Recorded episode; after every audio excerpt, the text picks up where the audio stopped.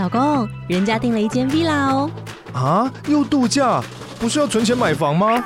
我是订了凤凰 villa。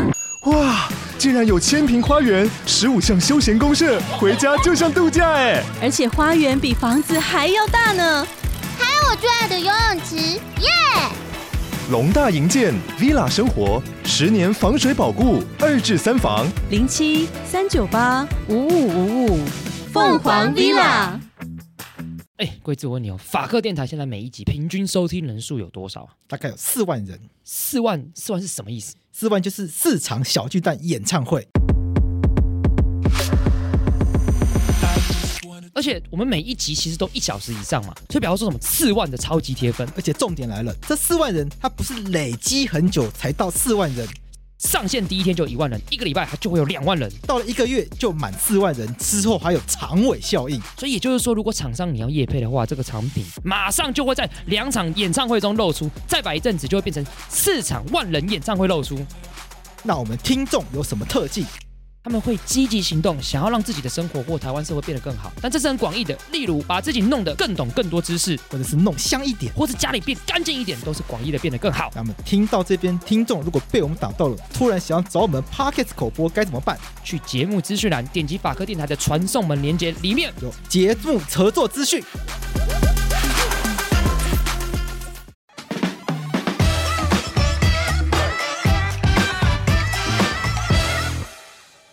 我是桂智，你现在收听的是法科电台。这个故事很简单，非常简单。它是一个就是法院的判决，就美国法院的判决。那他是说，原告这个人叫施伦多夫，他在一九零八年的时候，因为他胃痛。就是胃有一些胃病的问题，他去纽约的医院治疗，然后住院，然后几周后呢，他医住院医生就跟他说：“哎，你这边有一个肿块。”医生告诉他说：“如果不进行麻醉的检查，就没有办法确定肿块的性质到底是什么。”哦，这在我们一现在他听来还算是就大概是可以理解的一个状况，需要进一步的检查。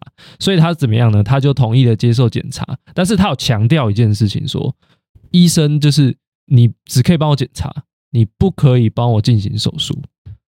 当天呢，晚上，他就被这个护士带到这个外科病房，准备接受这个这个检查嘛。然后他就这个被注射了这个乙醚，然后就失去了知觉。结果发生什么事？他的肿瘤呢，直接被切掉了。医师直接帮他进行了手术。哦，这个买一送一，买检查送手术，买检查。然后他醒来之后，他气死了啊！还气死？Okay. 他气死了。为什么他气死了呢？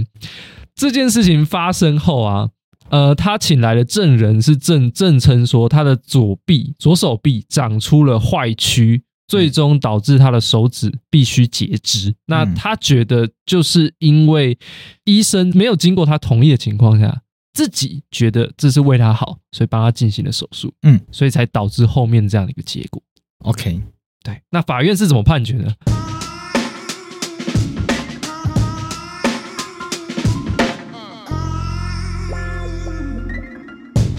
法院判决其实很简单，他说什么？每个成年且心智健全的人都应该有权决定如何处置自己的身体。那外科医生呢，在没有经过患者同意的情况下进行手术，就构成什么攻击的侵权行为？那。等等，可是那个手术听起来，医生觉得肿瘤是不好的啊。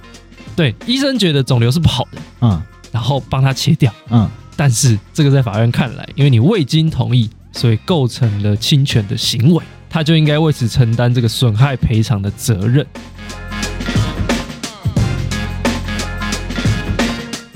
好了，欢迎来到三月份的法白实验室。我们这一系列的主题要来讨论的是，我的身体到底是谁的？嗯。在第一集里面，我们就要先来思考一个问题。对，当我们生病的时候，我们都会去看医生，没错。然后医生会跟我们说：“你生病了。”对，废话，不然不然干嘛看医生？不然去看医生，明明身体没事，可是却一直觉得自己身体有疾病。对，那这时候可能就会被转介到另外一个，可能就会被转介到精神精神科。对对对。那不管怎么样。医生这个时候会下诊断吧，就会告诉你说，我建议呃服用什么药，嗯，或者要开什么刀，嗯。结果刚刚那个案例里面，这个病患说你只可以检查，但不可以动手术。对，那这就有点吊诡了。嗯，如果医生已经觉得这个情况就是要切掉，而且这个背景是一九什么年？一一九零八年，一九零八年，换句话说是清朝时期。哎，对啊，一九零八年是清朝吧？哎，对，对啊，中华民国一九一二嘛。对啊，所以我觉得，我觉得这个背景大家想一下，它不是这个背景，不是说这个手术很容易，医疗技术很发达个年代。这个切开来检查一下再缝回去，现在看起来好像很简单，好像没有那么困难。在那个年代，你切开来就应该是个大事。嗯，医生可能想，好不容易切开来了，当然顺便就帮你把肿瘤切掉。嗯，对，我好不容易切开来了，看到肿瘤，那我神经病我还缝回来，哎，把把你叫醒，你确定要切吗？哦，好，我确定要切，好，再切开一次。一九零八年呢？对，清光绪时期耶，对啊，在那个时期，一个人要被切两次，我想，也许对医生来说都觉得这是一个很荒唐的事情。嗯，那既然看到了，就顺便帮你切一下，而且肿瘤，我也许我跟廷义都不是医疗专业的人，对，所以我们就先假设这个案例里面肿瘤，它就是一个会造成身体危害的肿瘤。嗯，那结果有趣的事情是医生。听起来半买半相送嘛？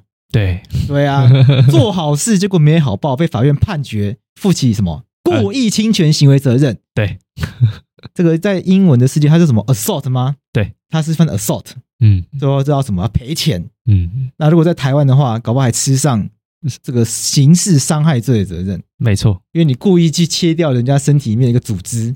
对对，好，那接下来所以这边就开启很有趣的讨论，到底医生。有没有权利直接帮病患做主？嗯，医生觉得你这个病他妈的就是有问题啊！你不治疗，就是手要被切掉，脚被切掉，胃就烂掉啊，要不然人就死掉啊！嗯、我看到你不救，我觉得很痛苦啊！嗯，哦，赶快把你抓来救一救啊！医生在当医生之前，他们不是要先当医学院学生吗？对，医学院学生实习完之后要宣誓嘛，就像法律法律系学生考上律师之后，也要像骆玉刚实习完。他也在我们师弟楼下做一件事情，宣誓。然后我们在楼下帮他办了一个宣誓大会，超大的酒会。我们办了一个有趣的仪式，但是我们当然在这个律训所有个正式的律师宣誓，要宣誓这个当律师要为公益，要为社会正义，而不是为金钱服务。嗯嗯。那律师，那医生也一样，律师也有一个誓言。好，那医生在成为医生之前要发下什么毒誓？想象你现在就是白医师，那白医师要发誓，来，请宣誓。好，白医师现在发誓。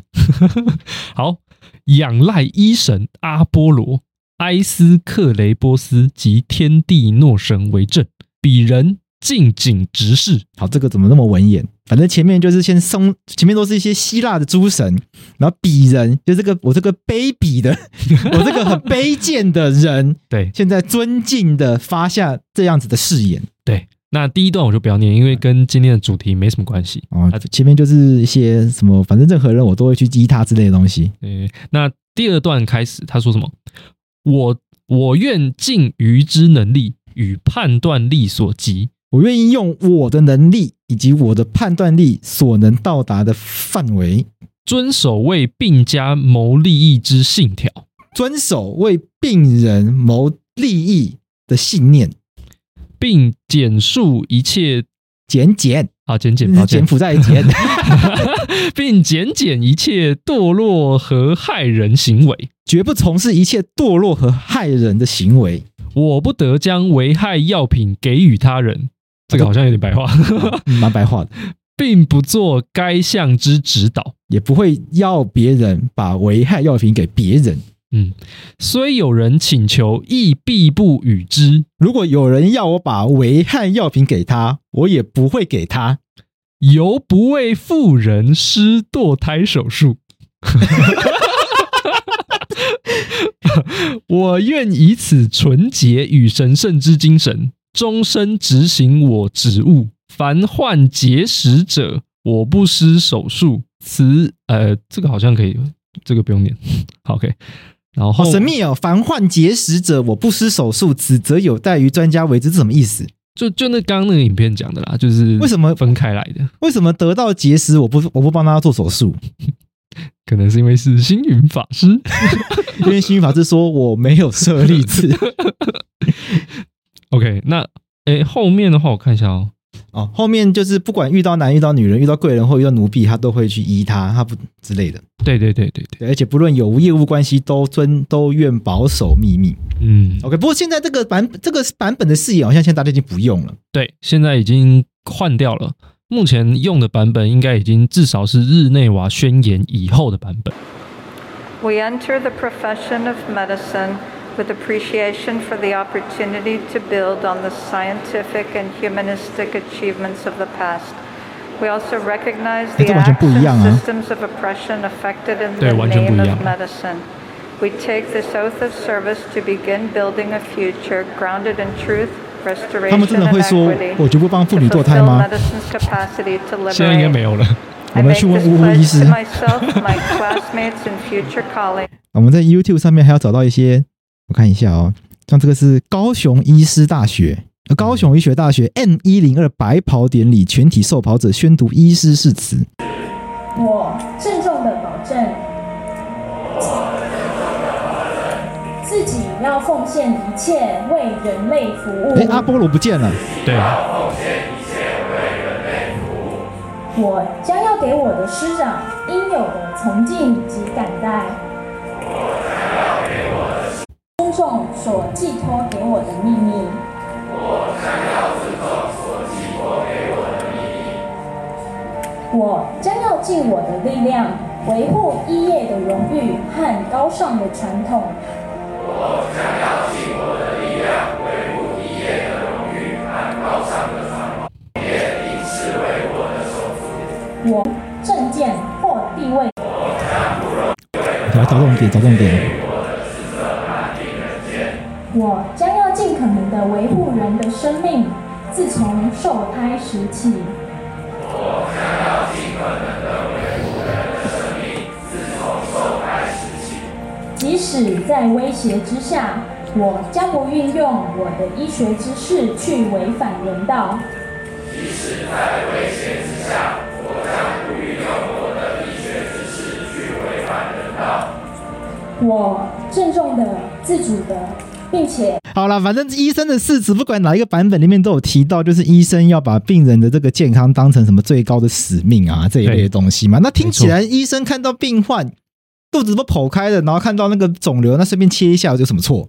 嗯，其实就我们刚刚听这么多，我们刚刚听了很多的誓词啊、嗯，对，那。其实这些誓词都反复提到一个很重要的原则，叫做行善的原则，对，或者是说，或者我们称为有益的原则，就你做的，你呃医护的所作所为，嗯，它必须是对病人有益的，对。那他们还有另外一个原则叫不伤害原则，就是你除了你叫就是呃你你的所作所为不能是对病人造成伤害，所以这两个加起来就变成是你不仅不能对病患造成伤害，你还要对病患有益，嗯。对，这样这两个原则加起来就变成是这个样子。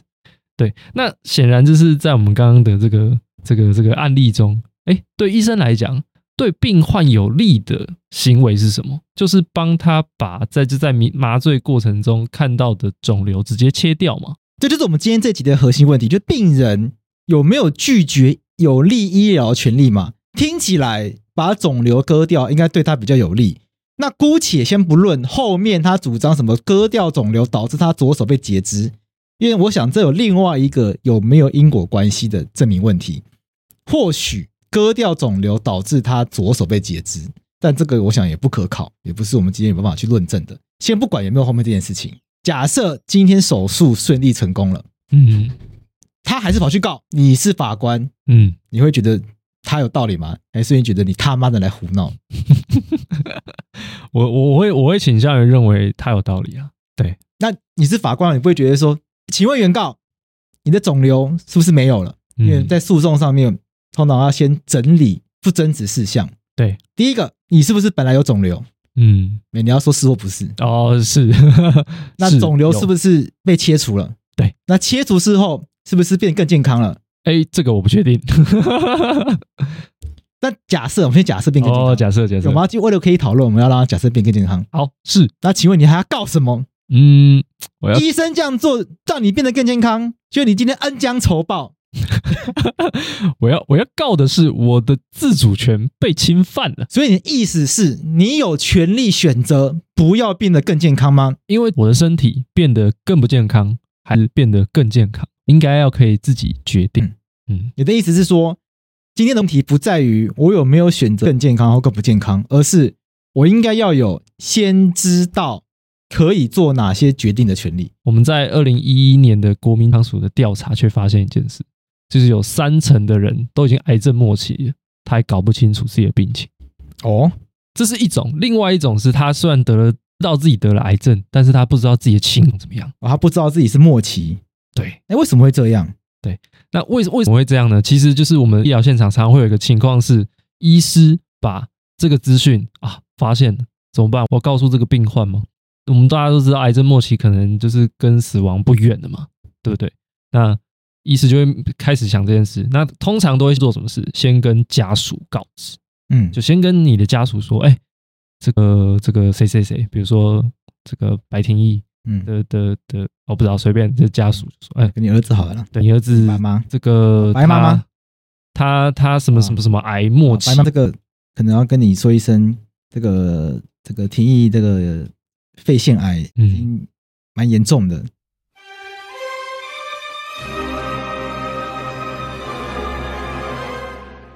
都是民进党政府，因为民进党政府坚持 坚持停建核四，坚持停建四，然后坚持启动中火。你们家又在台中吸很多废气，以上都有乱讲的，很怕很怕延上。总而言之呢，可能只剩不到半年，对，要准备一下，对，然后就离开了。对，那这时候家属留着，嗯，在然后这然后。就在病房外面跟白妈妈讲完这些之后呢，这个医生就先离开了。对，留下伤心的白爸跟白爸爸跟白妈妈在外面。对，哎，不对啊，可是医生应该走进去跟你讲才对啊，你才是病人啊。为什么这个场景是医生就离开了？这常常就是一个问题。嗯，医生在跟病人讲之前，有通常在这种这么重大的这个这个景面前，时常就是会跟先先跟家属沟通一下嘛，因为家属不是病人。那跟家属沟通的过程中，有一些家属他就会觉得病人没有办法承这个资讯哦，所以他长期可能就会是那白妈妈就会说：“好，那我想一下怎么跟对，那我在那医生就知道好，那医生就先离开。对，嗯，哦，有的时候就会是家属直接要求说：医生，请你不要跟廷议讲。”哦，对，怕廷议承受不住。正因为国民健康署发现这样的情况，他们还要推动说，认为病患知道自己的疾病的情况如何，嗯，应该是他自己的权利才对。但是医生只告诉家属这件事情，难道没有问题吗？确实，我们的法律就是这样规定的啊啊，应该说过去的规定就都是这样子。就说我们来可以看一下，如果你去翻医疗法的规定的话，像手术这个第六十三条，手术它就规定说什么？医疗机构实施手术，应向病人或其法定代理人、配偶、亲属或关系人说明的，的的的的的的，然后并经其同意，这样这样。那后面有很多很多的法条，他都说什么？应该要怎么样？告知病人或其法定代理人、配偶、亲属或关系等。所以我们的法律规定都是什么？我可以告诉你，病患告诉病患说发生了什么事，或者是我要做什么事。然后中可能有一些什么风险等等的诸如此类，我都可以告诉病人，或者是我也可以选择不告诉病人，我告诉他的关系人就好。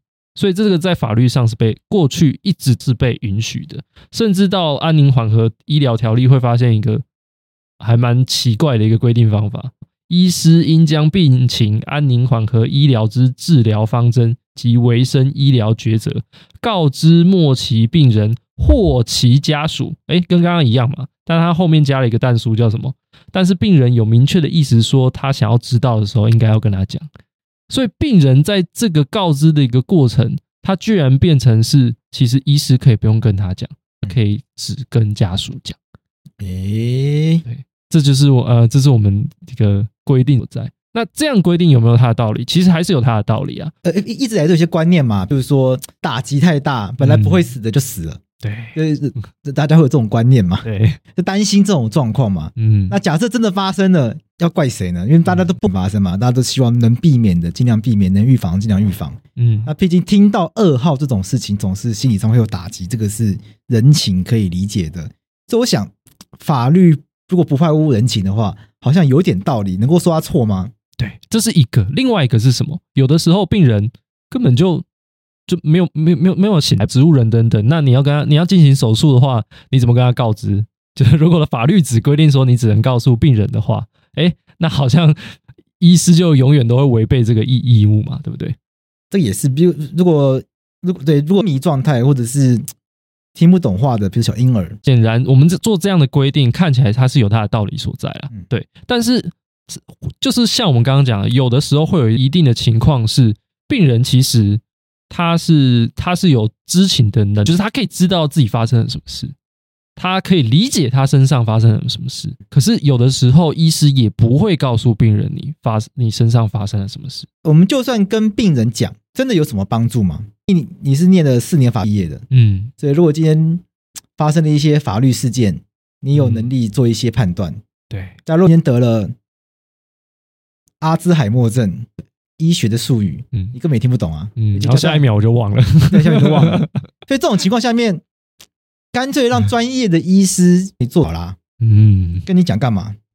如果今天你得了肺腺癌，你听了只是很难过，干脆不要让你难过，然后医生帮你医一化疗，不要把我不知道能不能不要把治疗了，这边讲就是就是药吃一吃，手术做一做，赶快出院，这样不就好了吗？其实为什么需要知道自己的病情？为什么会这么重要？嗯，重要就在于说，既然你生病了，那你接下来打算如何？嗯，因为毕竟这是你自己的身体嘛。你生病了之后，你打算怎么处理？你想要哎，马上医生帮我治疗啊，帮我治疗好，我还有这个大好日子可以活。哎，你可以做，你可以决做出这样的决定吗？你就会积极的去去找医生治疗。但是有的人可能怎么样啊？我到九十几岁，知道了，嗯，不要造成大家负担。他自己决定这样做的话，哎。那也是一个决定，所以知道的重点在在哪里呢？在于你知道了之后，你可以做出选择。但是有的时候，就像我们刚刚讲的，呃，过去的医病关系，有的时候并不是那么在乎，就不并不觉得病患的角色是最重要的。那这个时候，不仅你有可能不知道自己的病情情况怎么样，你有可能也没办法做选择。像我们刚刚前面提到那个没办法做选择案例是什么？就是这个。这个病患他已经选择了，他已经跟医师说：“我选择先不要进行手术，对不对？那我选择只先进行检查。可是选择了之后呢？医师有没有遵照？没有遵照，因为他觉得直接进行手术才是对他有利的行为。嗯，对。所以在医病关系中，有时候就会像这样子，我们叫做专断的医疗行为。那什么意思呢？意思就是在没有取得这个病患的一个同意的情况下。医师直接依据他的专业以及他的判断，认为什么对病患有益的，他就直接做了。那我们过去台湾有一些相关的案例吗？就算在我们台湾一九九三年，其实已经算很近了嘛。对对，还是发生过这样的一个案件。她是有有一个有一个女性，她是怀孕前往妇产科去进行检查嘛，然后有一个然后医师呢，就是医师呢，呃，这个这个女性她怀了双胞胎，那。有他去妇产科检查的时候，这个医师把他的这个双胞胎误诊为只有一个胎儿，而且是死胎。对，所以这个女性她就听到了嘛，她听到了之后，就她就说：“哦，好，那不然就是人工流产吧。既然是死胎的话。”结果后来过一阵子，她突然就是有感觉到说：“哎，如果是死胎的话，怎么感觉好像有有一些怀孕的情况？”所以她后来再去到另外一间医院去进行检查的时候，发现体内。就是经过人工流产手术之后，还有双胞胎存活着，所以他觉得他觉得很生气，他已经去了妇产科做过手手术了，就居然体内还有双胞胎，他觉得非常的夸张，于是他就再去找原本的那个医师去进行检查，然后医师这个医师呢怎么样？他就以检查为由，在这个这个这个女性跟她的配偶没有经过同意的情况之下。他直接进行了第二次的人工流产的手术。那术后呢，这个这个这位女性她身体非常的不适。那也这个医师也没有帮她进一步做检查。后来隔了一段日子，这位女性她再去另外一家妇产科检查的时候，再转去医院急诊剖腹之后，发现子宫还是有双胞胎。那同时自己的子宫还有一些穿孔、小肠穿孔、腹膜炎等等的一些并发的一个现象。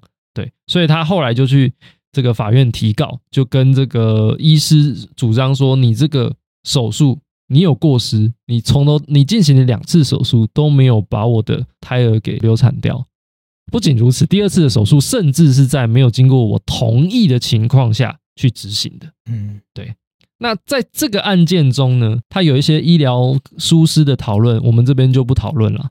那法院里面直接提到一件事，就是。被告呢？这个被告他对于这个两次施行人工手术没有都没有堕出胎儿，而且第二次手术时被那个原告其实是没有写同意书的这件事情，他是没有否认的。也就是说，他其实应该是承认了，他确实是在没有经过这位女性的同意的情况下直接进行人工流产。那这在一九九三年的台湾的一个案例。你想想看，一九九三年的台湾呢，就都都已经到二十、嗯，差不多现距离现在也就是多少年？快三十年了。对，不是快三十年，就是三十年了。对，差不多三十年前的那个时候呀。对，那医师还是还居然还有案例是医师在没有经过你同意的情况下为你进行人工流产。那其实反映的是什么？其实过去的过去的这个医病的关系，确实就是因为基于。医生他们会觉得他们自己是专业，确实他们是专业，他们绝对是专业的。那他们同时还有另外他们伦理的要求是什么？是他们要做对于病患有利的事情。所以基于他们的专业，他们对于病患的决定，他们就会觉得哦，我是在为病患做有益他们的事情。对，那这背后反映的是什么？其实是过去有一段历史在说，就是呃，我这么做是为你好。它其实是反映出一种医疗家长主义的一种想法，一直是说，家长主义的意思就是，哎，爸妈怎么样都是为了你好。他讲的就是这个东西。天下无不是的父母，对，就是他只是这个无不是的父母呢。这边的父母，他在这边医疗关系中指的是医生。对，那。所以过去过去有一段时间，曾经是认为说疾病它只是一些症状，但一些症状发生在病人身上，但其实是什么样呢？其实是医师在跟症状去做对抗，但跟病人没有到那么有关系，对，所以才会觉才会觉得说病人你怎么样，并不是太重要。但这件事情一直到这个二战期间，他才慢慢开始被反省。反省的原因就是因为明明这些伦理的。宣誓，我们刚刚念的那些就是很很慎重的宣誓，就是这些医护都已经念过了，他们也宣誓了。可是，居然有医护在二次大战期间帮纳粹进行人体实验，而且这些人体实验是违反这些人的意愿的。嗯，对，就是发生了这样一个惨剧。所以那时候才开始反思说，医护真的在每一个时刻。都会帮我们做出对我们最有利的决定吗？还是到底什么是有利的？我们必须自己决定。对，那时候就开始思考这样的一个事情。所以，一九四九年就就出现了一个纽伦堡的守则，它就是针对人体实验的。但是他是说什么？他首先第一点就是说，进以人体作为试验对象的时候，事先征得参与试验者的自愿同意是绝对必要的条件。后面他还强调什么？后面说必须是怎么样，在没有任何强迫、利诱等等等等各种强制跟威胁的一个情况下。这个人受人体试验的人能够自由运用他的选择的情况下做出决定，必须要这个受试验的人呢，对于他人体试验的主题内容有充分的认识跟理解，然后做出明智的选择。对，这是纽伦堡守则对人体试验的一个基本要求。他后来慢慢衍生出，变慢慢衍生变成是呃这个医护人员他们。很重要的一个概念叫做知情同意，也就是说你在进行医疗行为，或者甚至后来衍生到变成是研究伦理的一环，你在进行研究行为的时候，你必须要取得对方，就是受试验者或者是接受医疗者，他必须先知情，他知道你要干嘛，知道有哪些选择，知道风险在哪，然后他依据这些资讯做出一个他明智的选择，决定要不要接受你的医疗，接受要不要接受你的研究。对，那这样会不会造成医生很大的困扰？因为医学是很专业的，就像法律也是很专业的。对，像法律白话文做这么久，我们也知道法律是很专业的，要要讲成白话是很困难的。嗯，医学也也是很专业的，你要让病患知情同意，那你要把因为病患都已经生病了，对。你要把它讲的很好懂，嗯，然后让人家可以了解有哪些风险，有哪些选择，真的真的做得到吗？那要做到什么程度？嗯，会不会造成讲完了他也死了？嗯，讲我讲比较极端呐、啊，对，当然讲比较极端呐、啊，对，所以确实就是当知情同意这样的概念出现之后，马上就会面临到一个问题啊，医疗都是专业的啊，对啊，你要什么？首先要怎么让病人知情呢？对啊，对啊。那病人就算听到这么多这么复杂的医疗资讯之后，他真的有能力做出自己的决定吗？啊、嗯，对，这就会造造成这样子的一个一个困难性。是对。那后来慢慢运作下来，确实有产生出一定的一些方式啦，能够比较清楚的让病患知道，依照这个概念去进行知情同意的动作。嗯、那它比较简单，会像是你，那你就不要不要讲那么复杂嘛，你就是。讲重点就好，嗯，对，讲重点，重点就是什么呢？这个这就跟你跟这个病患告知到底要告知到什么样的程度，其实有有所关系。那我们有一个我们的最高法院，他就是针对这件事情，他直接画好了范围，跟医师讲说，哎，这么多资讯当中，你到底有哪些资讯是一定要告知的？这边最高法院的判决是直接说，哎，医师应该详尽说明的义务包含什么？就是你诊断的病名，哎，你生了什么病？哎，你的病况如何？对，那以及如果你愈后以及不接受治疗的后果是什么？如果你不接受我的医治，你会发生什么事？对，第二点就是说，你要你如果是要接受治疗的话，哎，那我建议你，你应该接受什么样的治疗？那以及如果你不想要这个方法的话，不想要 A 方法，那你可以选择 B、C、D。那他他们彼此之间利弊是什么？诶，哪一个方法比较好？哪一个方法风险比较高？第三个是治疗风险以及并发症或是副作用。呃，副作用虽然不常不常发生，但有可能有严重后果的风险的话，你还是要跟他讲。那假设有五 percent 的几率你会瘫痪，那到底要不要讲？好，对，那到底有没有讲呢？那这个就会变成是在实务上变，嗯、就会面临的一项困难，到底要到什么样的程度才要讲？那这边的判决是讲说，如果会发生严重的后果的话，那你就还就虽然几率很低，你还是要讲。以及后面你要讲说治疗的成功率如何，以及医师他有没有做什么样的专业能力能够帮你。这个判决的案件事实，我我可以跟大家介绍一下，它蛮特殊的。她是一个小郭小姐，她在这个医院接受心导管的检查，那。结果检查过后，因为一些处，因为呃一些一过程，一些医疗处置的一个过程，最后死亡了。所以他的家属就跑出来，就是这个提告，就是提起刑事的告诉。哦，接受检查就死掉了。哎，接受检查之后，他发生了就是一些事情，就他因为他检查之后，他的熟悉部有一些伤口，那这些伤口必须要拿一些东西压着他。这个医师拿的是沙袋，那后来他的。股动脉有栓塞，应该说提告的人是主家属是主张说，因为这个沙袋太重了，嗯，所以导致他的动脉怎么样栓塞就堵住了啊，最后导致急性心肌梗塞死亡。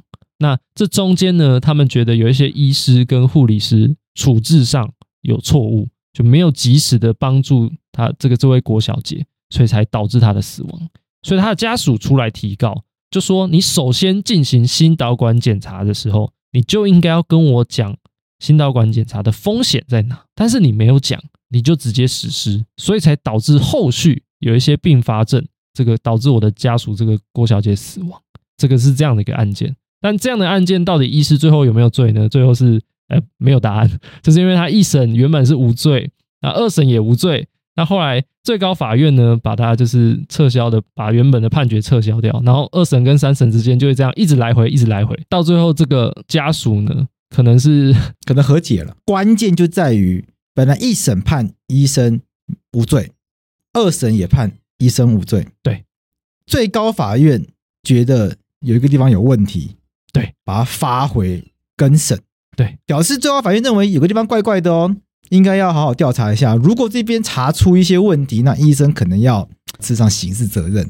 他的问题点在哪里？嗯他的问题就在于说，就是他觉得这个我们刚刚讲的知情同意的这样的概概一个概念，应该是医师应该要尽的法律的义务。嗯，那如果没有尽，那后面发生一些事情，你应该是有过失的。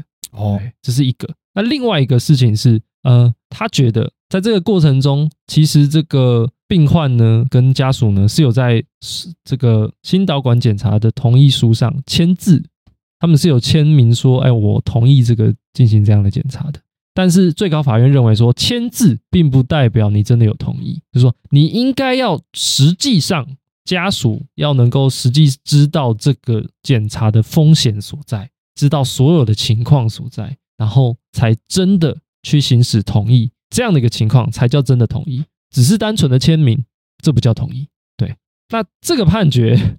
引起了医护界跟法律界的非常大的一个波澜，对，因为签名不算签名，对，签名不算签名，眼前的黑不是黑，签名不是签名，对医护来说，显然实务上常常做法就是什么，你就是签那个同意书嘛，那我就知道你同意了，对，那如果签同意书还不等于。对方真的有同意的情况下，那我们到底要怎么做呢？那就会有医护是这样觉得，他们觉得是无所适从了。生活中这种签合约的经验，不就是丢一张纸给你，然后你就签一签，然后拿走了吗？对。坦白说，大家真的有看吗？嗯，心知肚明。你打开网站，请问你年满十八岁了吗？哪一次不是？哦，不然不要讲那么极端的例子嘛，不要讲那么开玩笑的例子，比如注册会员。嗯，就是你要注册什么手游的会员，注册什么网站的会员，对，那你你是否已详阅条款？哪哪一次不详阅？嗯，两秒就看完了。你哪一次？那你哪一次真的详阅？从来没有详阅，我相信从来没有人详阅。对对啊，对，所以最高法院认为，说明义务不可以用这种对定型化的这种方式。他觉得就是你要实际上真的有同意，就是签这个同意书，不能代表你真的有同意啊。对，那那医护就觉得这个这个是对我们来说实在太困难。嗯，对。那另外一个一点是什么？在显然在这个最高法院的判决，他是很强调知情同意这样的一个概念，他非常强调。可是当你极度的、极端的强调知情同意的时候，就是会在医护的这个治疗的现场造成某些困难。嗯，就等于说他们没有弹性嘛，就会造成说，哎，我今天要做检查，检查到一半，忽然发现说，哎，好像。有一些奇怪的异状，是不是要做附加的检查？哎，这时候想一想，不对，他没有同意，哎，不做了。哦，就 要跟那个清光绪三十四年一样。好，那先缝回去，先缝回去。那等他醒来，哦，那你同意一下，对，那下次再把你切开来继续做，对，对，好像要这样才对，对，不管多微小的事情，都只要你没同意，哎，我都我就都不做。那其实这样的情况就是什么？就是防卫性医疗嗯，你只要没有同意的事情，我绝对不做。我只做法律上要求我的事。什么叫防卫性医疗？防卫性医疗就是基于自保的心态来进行医疗，就是怕被告。对，就是怕被告。为了怕被告，干脆省麻烦。对，那为了省麻烦，干脆就是能不做的都不要做。对，你没同意的就不要做，用一种很官僚的、很省事的、很怕麻烦的心态，反正就是最保守的心情来做医疗。嗯、那这样子的一个状况。对病人来说真的是好事吗？看起来也不是很好。对，那对于这个状况，有一些学界，像卢英杰老师对这个就有一些批评嘛。对，我们呃，卢英杰老师是这个刑法的老刑法的教授，这样。那我们法法律系就是很多人都可能都看过他的书，撸嘛这样。那卢英杰老师对就是这个判决，他就有一些批评。他就是讲了几，他首先讲了一件事情。就说你说取得知情同意，如果你没有取得的话，医护在后面发生了什么事，可能会变成是过失，有过失的刑责。他觉得这件事情根本就是错的。就他的逻辑很简单啊，你有没有同意进行这件事，跟医护在进行这件事情的过程中到底有没有疏失，这应该是两件事情。这什么意思呢？意思就是说，好，今天假设我要帮你帮你进行手术，帮桂智进行手术好了，那这个。桂智同意了，结果呢？这个我在里面，我在你的身里面乱缝乱缝，然后就是把把你这个这个脏器全部都都都刺到，然后到都流血，然后你最后就是就流血到死亡这样子。那这有没有过失？这是我们会觉得啊，你有过失嘛，对不对？那今天换把情况完全反过来，完全没有经过你的同意，但是我我我对你的进行的手术非常的小心，都符合这个常规，然后手术也顺利完成了。那这时候他还有还有他还有过失的一个刑责吗？其实，而我们感觉起来好像就是没有嘛，对不对？就他只是怎么样，他没有经过你的同意，他侵害到你这个这个你这个人的自主性，你侵他侵害到你这个人的身体，在没有经过你同意的情况下，但好像手术好像没有过失。对，卢老师就是第一件事情就在强调这件事，这其实是两件事，但他第二件事情他讲到一件事。就有点特殊了。他说，如果过度强调病患有这个拒绝治疗权，不让这个医师依据专业来采取最佳的疗法，有时候会造成一些荒谬而严重的一个后果。比如说什么？他举一个例子，就是有一个人是艺人，他是一个很知名的艺人，结果呢，他车祸受伤，那他必须必须要截肢，那如果不截肢的话，就会败血病而死亡。那这样这样的一个情况下。这个艺人呢，他拒绝截肢，然后就败血病死亡了。卢老师就觉得这样的这样子一个结果实在是太荒谬了。就荒谬的点是在哪里？你为了不想要被截肢，你就选择拒绝截肢，然后因为败血症死亡。他觉得这个时候这个结果实在是太奇怪了。就为什么我们需要强调知情同意，强调到当你面临一个情况是，你可能要进行一个手术，那它可能会造成对你来说造成一个很不利的后果，但是它可以让你生还。但是另外一个选择是你完全不进行这个手术，但你一定会死掉的时候，你还要强调说让病患有个选择的空间，说，哎，我可能可以选择不要进行治疗，然后死掉。他就觉得这样这样的情况实在太荒谬了。他这边有举一个例子是说，到底医师什么时候应该要进行告知，然后取得病患的同意？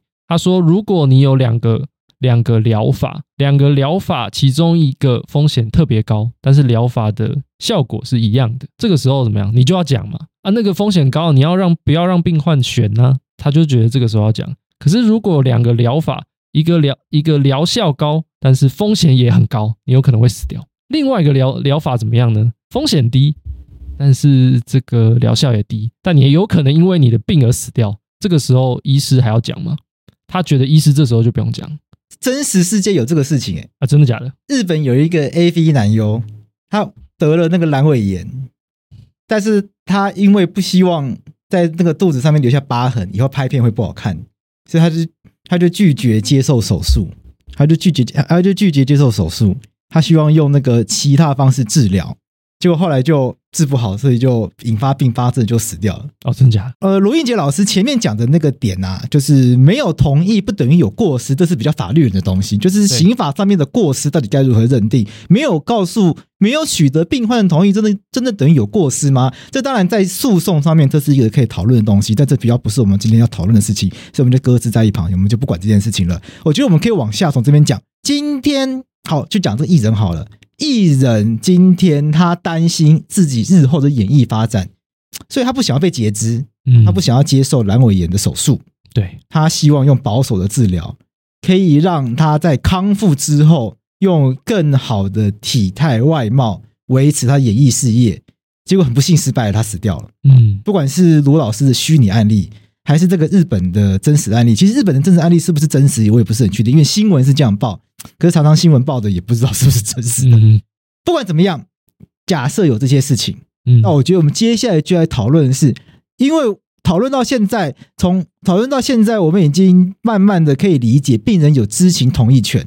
对，那接下来就进入到一个很核心的问题了。如果我们知道病人有知情同意权，那我们就很想问一个问题：那病人知道这些事情之后，病人真的可以拒绝吗？我想这是卢老师想要讨论的问题。因为这会是更核心的问题。病人知道拒绝截肢、拒绝接受阑尾炎手术的后果是并发症引发死亡，那病人真的可以做这个选择吗？那医生真的可以放纵容病人做这样的选择吗？嗯，病人知道了，所以然后呢？所以我们要允许病人做不利于他的选择吗？嗯，卢老师的重点就是在于说啊，既然我就我我就是医生嘛，就跟你讲啊，好，你不接受治疗的话，你就是死，嗯，那你就是死掉，嗯。那那病人，那这时候他们就在讨论说，那病人真的有选择权吗？是不是就代表说你病人一定要选择治疗？对，他在讲这件事。那既然病人其实没有选择的空间的话，那医师干嘛要告知你？医师其实不用告知你啊，他就直接做治疗就好了。那回到清光绪年间那个案例，他干嘛要缝回去？直接切掉就好啦。对啊，那人工流产那个案例，我想可能稍微争议一点，因为他听起来误诊的状况。那刚刚这个这个心导管检查的案例，知道要然后呢，他还不是要做检查？嗯，那到底知道要干嘛？嗯，因为他不就是要来做这个检查吗？所以这个知道的意义到底在哪里？那知道之后，他可以选择不做这个检查吗？他选择不做这个检查，真的会对他比较有利吗？那我们要让病人做对他不利的选项吗？学者的讲法是什么？学者的看法到底是什么？学者的方看法就是说，哎，刚刚前面那个心导管的检查其实怎么样？可能风险高，可是怎么样？它疗效也高。假设是这样了，我不确定心导管检查性质是怎么样。假设是这样子，我们为了方便讨论，我们都做这样假设，但不代表这个检查就是这样哦。对对对对对，我们我们不是医学台这样，我们不是医学白话文。对对对对，假设是这样，嗯，他的假设是这样。那另外一个选择是什么？另外一个选择就是，哎，我不要做这个检查，但是我会因为自己的疾病，极有可能因为我自己的疾病直接死掉。嗯，那学者的看法就是在，就是认为说，在这样的一个情况之下，那就没有选择空间呢。病人其实是没有选择空间，他只能选择拼死一搏。嗯，他只能选择啊，虽然风险很高，我有可能死在，比如说手术台上，嗯，但是我还是只能这么做，因为只有这样的，我才能够活下来。就你们无路可走啊！对，你无路可走。对对，那既然如此的话，既然病人没有选择的话，医师根本就不需要告知你，你其实这个这个这个手术风险很高，你其实有可能可以拒绝。哦，对，看起来医生应该要告诉你有选择。最高法院说，医生应该要将选择医疗的可能性，以及相关的后果，以及不选择的后果。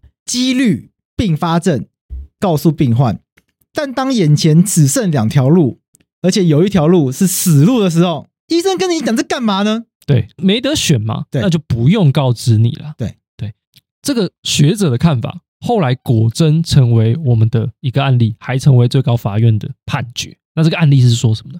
这个案例是呃，有一位沈先生。他的父亲罹患了急性心肌梗塞病、心脏衰竭等等等等，就是有很多心脏疾病啦。那他后来去急诊，然后住院，然后他的主张是说，这边的医院的医师没有针对他父亲的心肌梗塞，就家属提出的主张，说没有针对他父亲的心肌梗塞做积极的治疗处置，他只做了消化道止血治疗。这个消化道止血治疗是保守的疗法，相对于前面的这个积极治疗的话，那他是主张说，这个医院这边没有把保守的治疗跟积极的治疗两者之间的利弊、利弊风险都跟他讲，然后让家属或者是说婶父他自己来做选择，也没有告知说这个沈先生的父亲的这个。罹患的心肌梗塞，它可以给予什么？给予抗血小板凝集药或抗凝血剂，或者是介入性心导管诊疗这种东西，只是这边的讲的积极治疗。对，那以供他们进行了解，然后选择。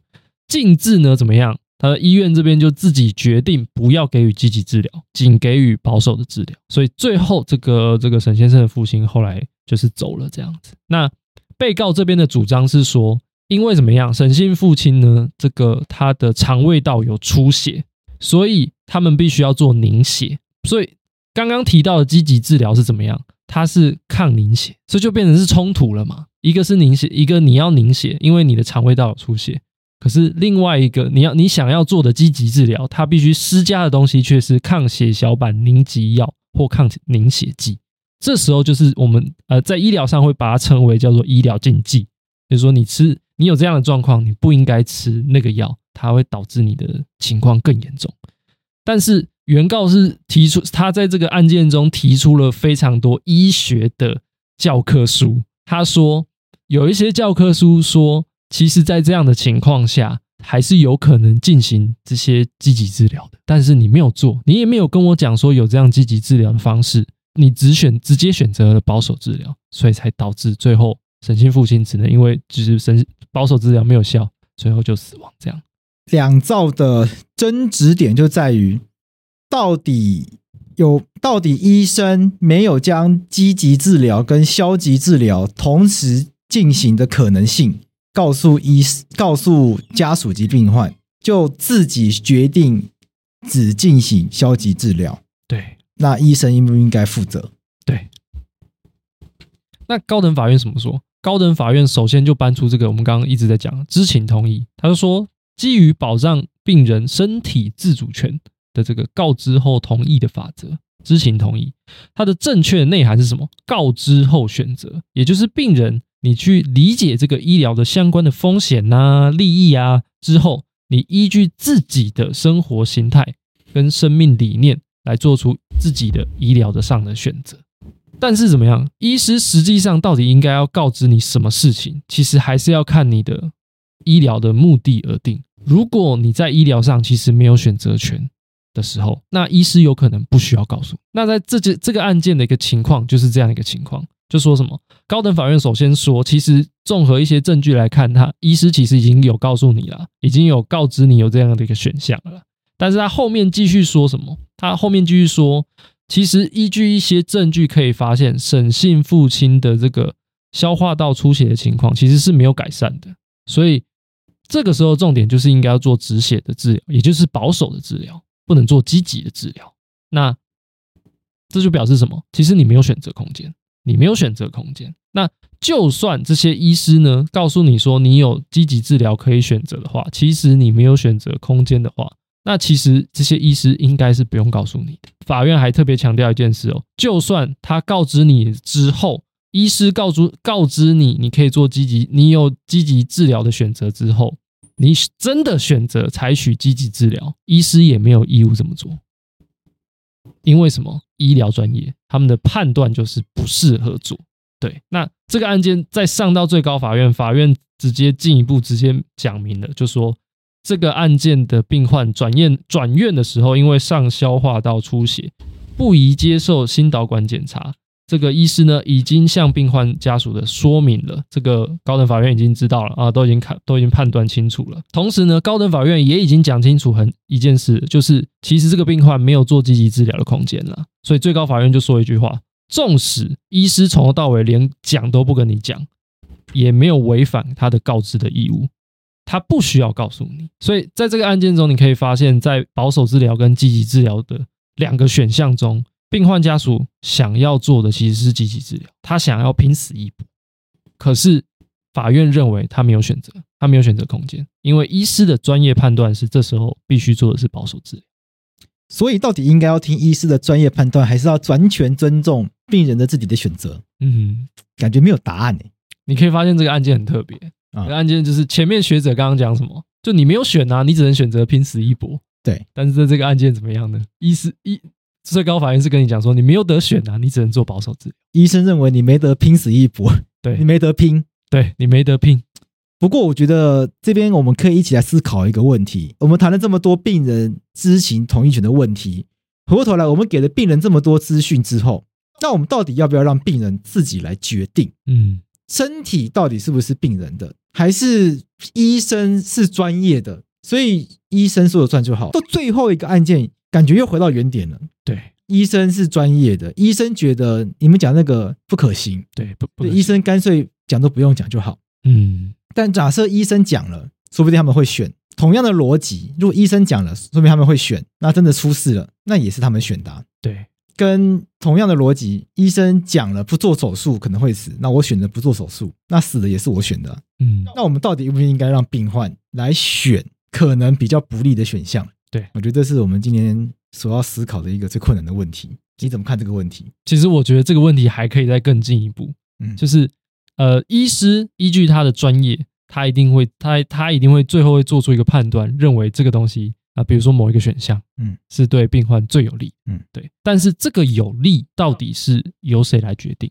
嗯，这个有利到底是谁来决定？比如说医师做的决定往往是怎么样？因为基于医疗的目的嘛。他希望病患活着，能够康复。基于这样子的一个目的，他做的选择，他就会觉得这是最有利于这个目的达成的。但是，作为一个病患，也许当他走到这个地步的时候，比起康复，他可能还要顾及其他的目的。那这时候，医师做的选择到底是不是整体来看对病患最有利的，那可能就不一定。那我觉得就要往下思考了，医学跟医疗的目的到底是为了什么？医学的目的就是要把人治好吗？还是医学的目的是要配合病患的意愿，把我把病患变成他想要的样子？我觉得医疗目的还是想，还是就是要把病患治好。那什么叫做把人治好？嗯。有没有觉得这是一个很难的问题？嗯，很难。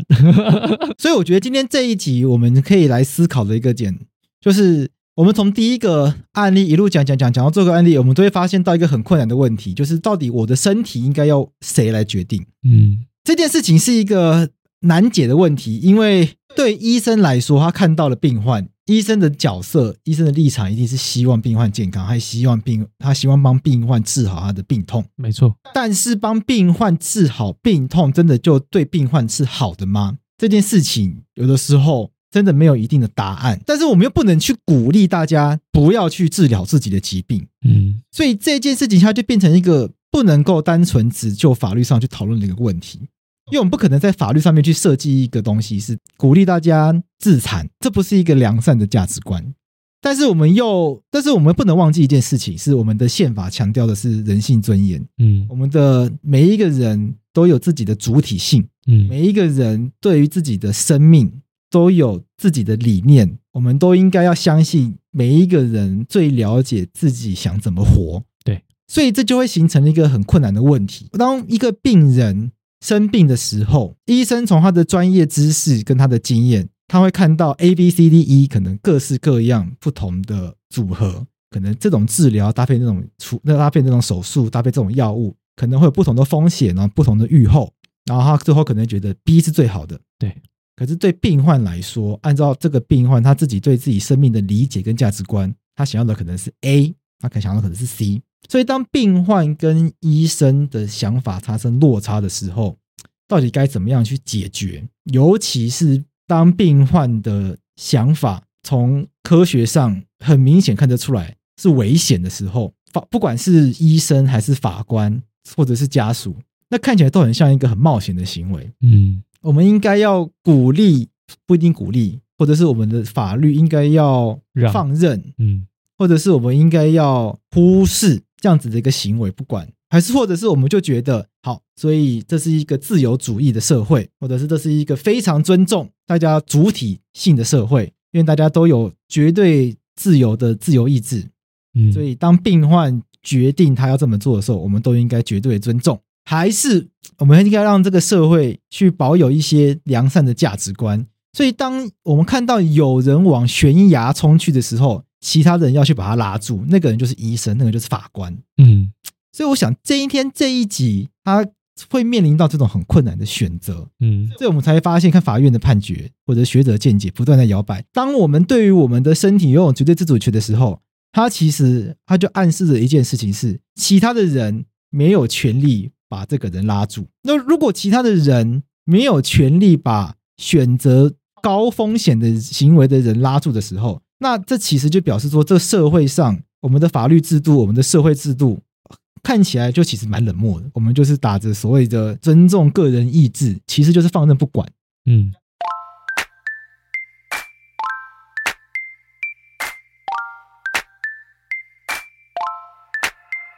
对于医生来说，反正那就。病人说怎样就好，这样子的一个制度，这样真的是好的吗？那这时候就衍生出其他问题。那我们要这个专业的制度干嘛？嗯，医生的专业不就是要帮我们不接不专业的人做判断吗？但是回过头来，它会有一个核心问题是：那人的身体到底是谁的？生命到底该怎么理解？这个生命的意义到底在哪里？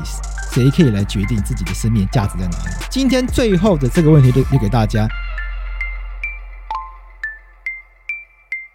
希望让大家来一起来思考，病人有没有选择对自己有风险、对自己甚至是不利的治疗的疗法？嗯，到底哪一种医疗制度、哪一种社会制度、哪一种法律制度是对我们社会最有利的？